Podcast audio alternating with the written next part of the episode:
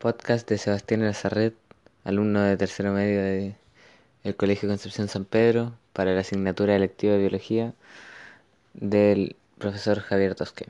Hoy hablaremos sobre las biomoléculas. Lo primero que hay que saber de las biomoléculas es que la estructura básica son los monómeros.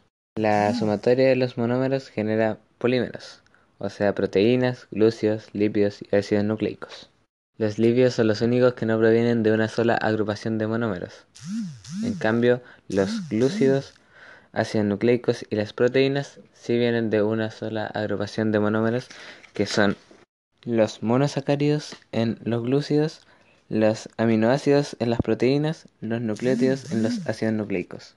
Existen dos tipos de biomoléculas, las biomoléculas orgánicas y las biomoléculas inorgánicas. Las biomoléculas orgánicas son todas aquellas que tienen carbono, en excepción del CO2. El dióxido de carbono es el único compuesto que tiene carbono y no es una biomolécula orgánica. Existen los bioelementos primarios, los bioelementos secundarios y los oligoelementos. Los bioelementos primarios constituyen el 96% del cuerpo. Los bioelementos secundarios constituyen el 4% del cuerpo y los oligoelementos el 0,1% del cuerpo aproximadamente. Las biomoléculas se dividen entre biomoléculas inorgánicas y biomoléculas orgánicas. Las biomoléculas inorgánicas son las sales minerales, el agua, los gases, y las biomoléculas orgánicas son los glúcidos, lípidos, proteínas y ácidos nucleicos. Ahora comenzaré a hablar de los glúcidos. Glúcido es un nombre griego que significa dulce la cual es una propiedad que está presente en muchos de estos compuestos. En los glúcidos se pueden unir dos monosacáridos para formar un disacárido. Para esto se emplea la síntesis por deshidratación, la cual consiste en eliminar una molécula de agua para que se puedan unir estos dos monosacáridos. Lo contrario a esto es la hidrólisis, que es cuando se separan este disacárido. Hidrólisis significa hidro, agua y lisis, romper. La hidrólisis consiste en agregar una molécula de agua para separar el disacárido y, volver a convertirlo en monómero. El último grupo de glúcidos son los polisacáridos, los cuales resultan de la unión de muchos monosacáridos. Son más de mil monosacáridos para unirse.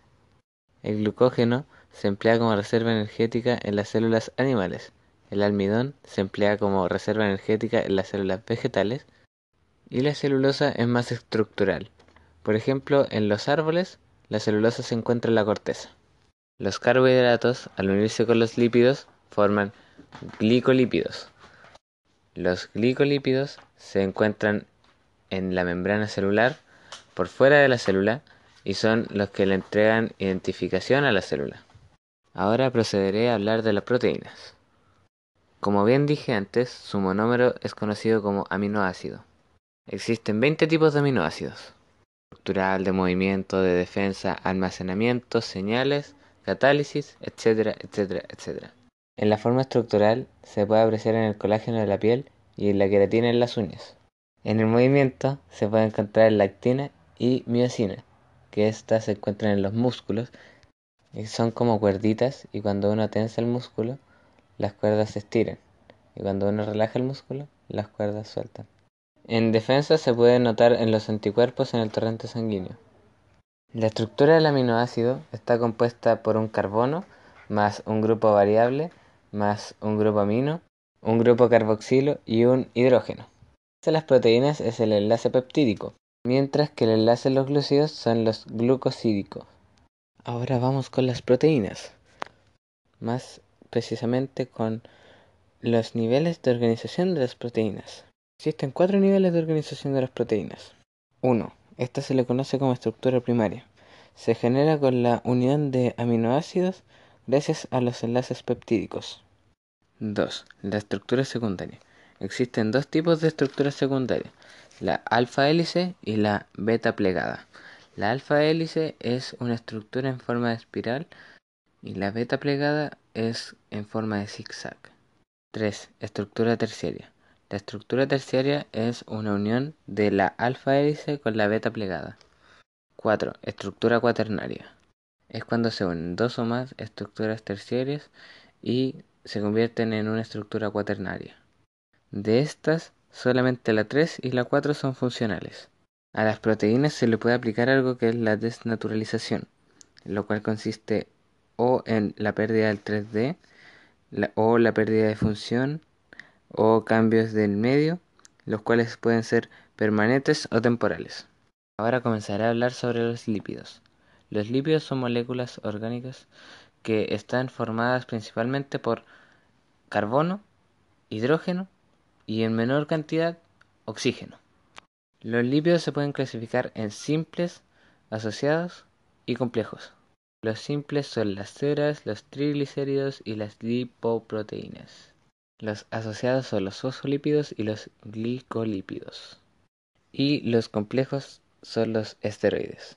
Hay que recordar también que estas biomoléculas no tienen un monómero en específicos.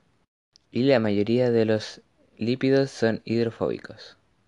Ahora comenzaré a hablar sobre los ácidos grasos, los cuales son largas cadenas de carbono e hidrógeno. Pueden ser saturados o insaturados. Los saturados presentan solo enlaces simples en su cadena y tienden a ser sólidos. Presentan enlaces dobles en su estructura, lo cual tienden a ser más líquidos. Las grasas neutras o triglicéridos. Su función principal es reserva energética a largo plazo están formados por un glicerol y tres ácidos grasos y se generan gracias a la síntesis por deshidratación. Recordamos que la síntesis por deshidratación es cuando se extrae una molécula de agua para unir dos monosacáridos. Como su nombre lo dice, se presentan en las grasas. Ahora comenzaré a hablar de los fosfolípidos, los cuales están formados por una molécula de glicerol, dos de ácido graso y una molécula de ácido fosfolípido. Esta última se puede unir al grupo sustituyentes polares. Son moléculas anfipáticas. Esto quiere decir que tienen un lado polar que le gusta el agua y apolar que no le gusta el agua. Su función principalmente se presenta en las membranas y es una función estructural. Esteroides. Estas moléculas son muy distintas a los demás lípidos, ya que no tienen ácidos grasos. Características de los esteroides.